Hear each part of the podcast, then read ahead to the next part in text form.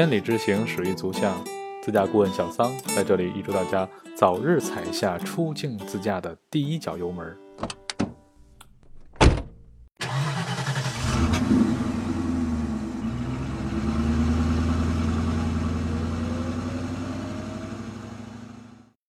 欢迎大家继续支持小桑讲的北美自驾故事分享。上一期啊，我们讲到了加州一号公路的上半部分，今天我们来讲加州一号公路的下半部分。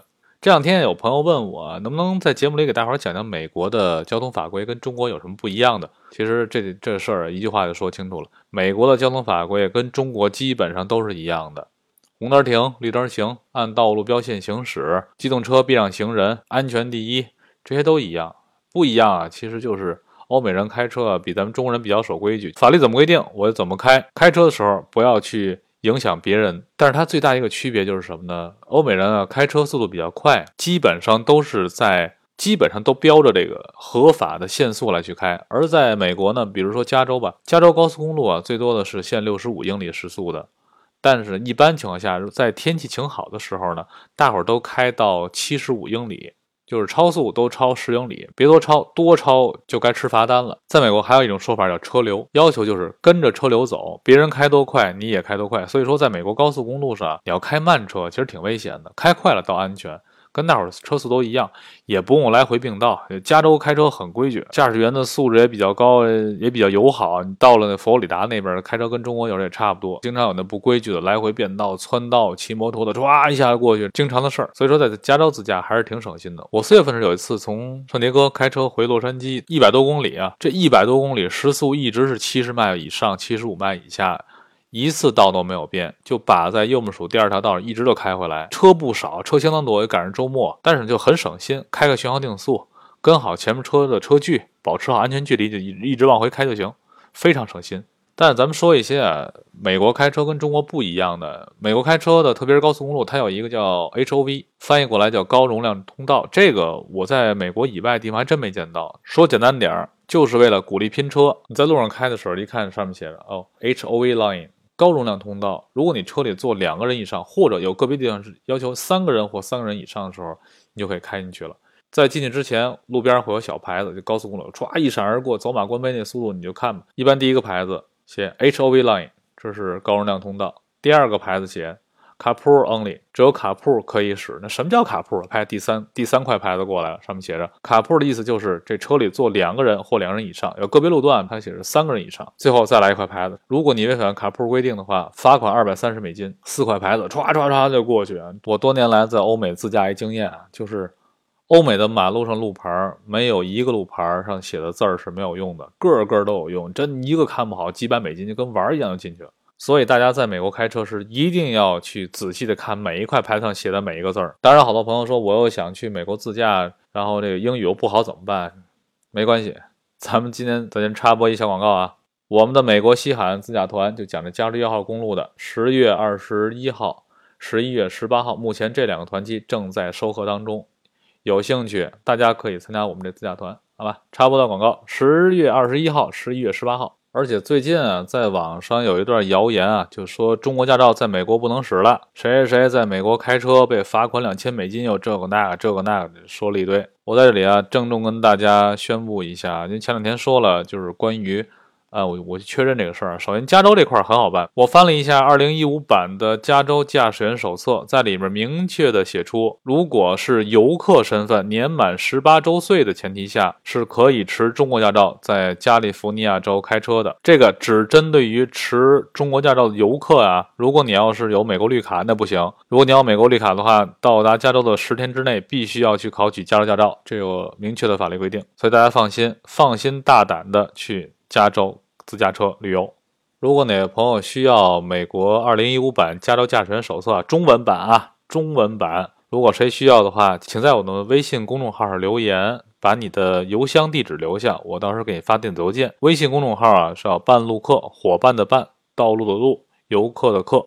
咱们继续说我们加州一号公路之旅的下半部分。加州一号公路啊，昨天我们讲了两个主要景点，一个是大苏尔，就是比斯纳桥附近；另外一个呢是紫沙滩。大苏尔紫沙滩啊，它这块美路美啊，主要因为是盘山路，在悬崖峭壁上修的。再往南开，逐渐就要出了山区了。在出山区之前啊，有一个非常漂亮的一个地方叫 Regular Point。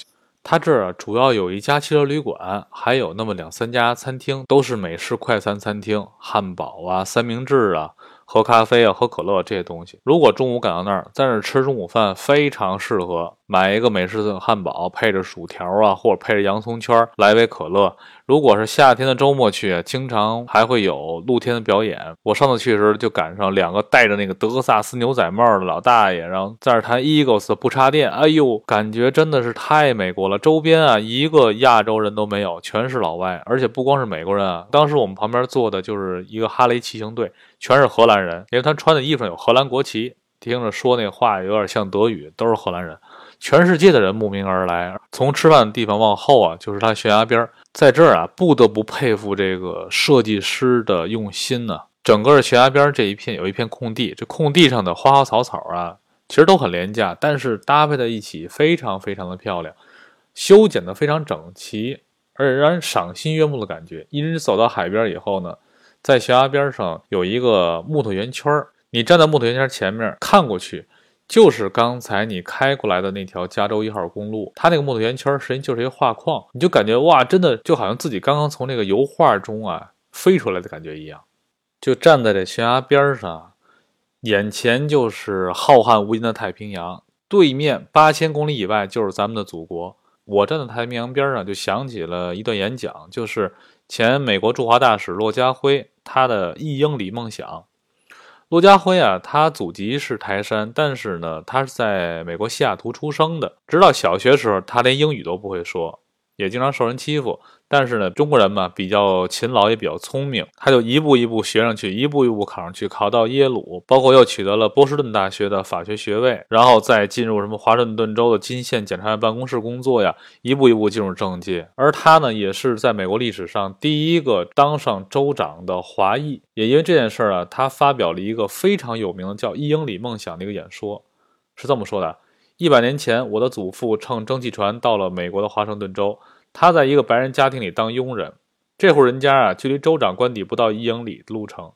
我们家族用了一个世纪，才从那栋当佣人的房子里搬到了州长的房子里。我这个演讲说的太感人了。咱既然提到这儿，咱多说一句啊。呃，骆家辉大使在华旅任期间呢，实际上他对中国的态度是比较强硬的。但是呢。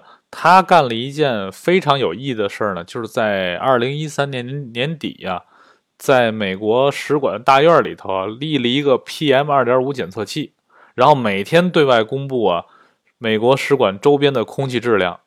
也正是从那个时候啊，PM 二点五这么一个很专业的名词呢，被咱们大多数老百姓所认识，也知道哦，原原来还有一个词叫雾霾啊。后来吧，也是因为种种原因吧，骆大使在在华时间不长。哎，说到这儿又又有一个有意思的事儿啊！大家我不知道知不知道不知道罗家辉大使之后来的那个大使是谁？Max Baucus。当时啊，就有人拿他们找乐啊，没渴死，包渴死。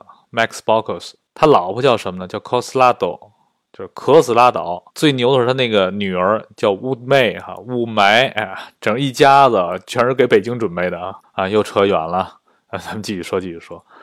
呃，从这个 Record Point 出来啊，再往南啊，这个路就没有什么山路了，都是平原，有点小起伏，也是沿着海岸开，经常能看到一些，比如说啊海角啊，然后灯塔呀，沿途的风景非常漂亮。然后快到坎布里亚的时候，会有一个地方叫海象滩，非常好找，你就看吧，这个沿着公路开，突然间马路边有一大片停，老大的一片停车场，然后里面全是车，那就是海象滩。赶天气好的时候，有很多海象在这儿晒太阳。而他们晒太阳的时候会做一个非常奇怪的举动啊，就是挖沙子，拿两个旗挖沙子往身上撩。到底为什么呢？到反正目前为止啊，没有什么科学根据。大伙儿都说是为了防晒啊，因为他那个皮肤啊比较娇嫩，怕太阳晒，就拿沙子盖住以后呢就防晒。但是这到底是不是这样，谁也不知道。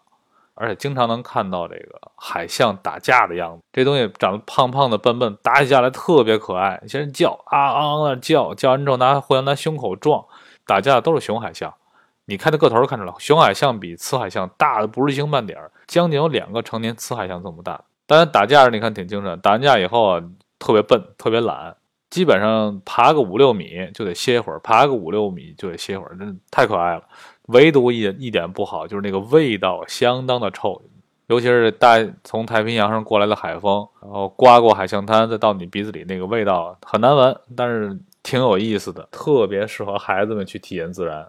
海象滩再往前开就是赫氏古堡，赫斯特家族的宅邸，现在归加州管了。因为这个古堡还没修完，老赫斯特呢就去世了。他去世以后呢，他的后人啊交不起继承税，因为他不止了一处房，他类似的房子在全美国有很多。于是挑了一处这没完工呢，就把它捐给加州政府了。加州政府呢就把它开放给游客来参观。去赫氏古堡注意个事儿，因为赫氏古堡它有四条线路，它不是说你进去我随便逛，你必须得提前选定一条线路以后呢，去跟着他老外的那种导游坐大巴车到山上，然后呢跟着他线路走，最后呢把你放在他的庭院里头，你在那再待一会儿，然后差不多了上车，再回到山下停车场，不能自己开车上去，得坐摆渡车。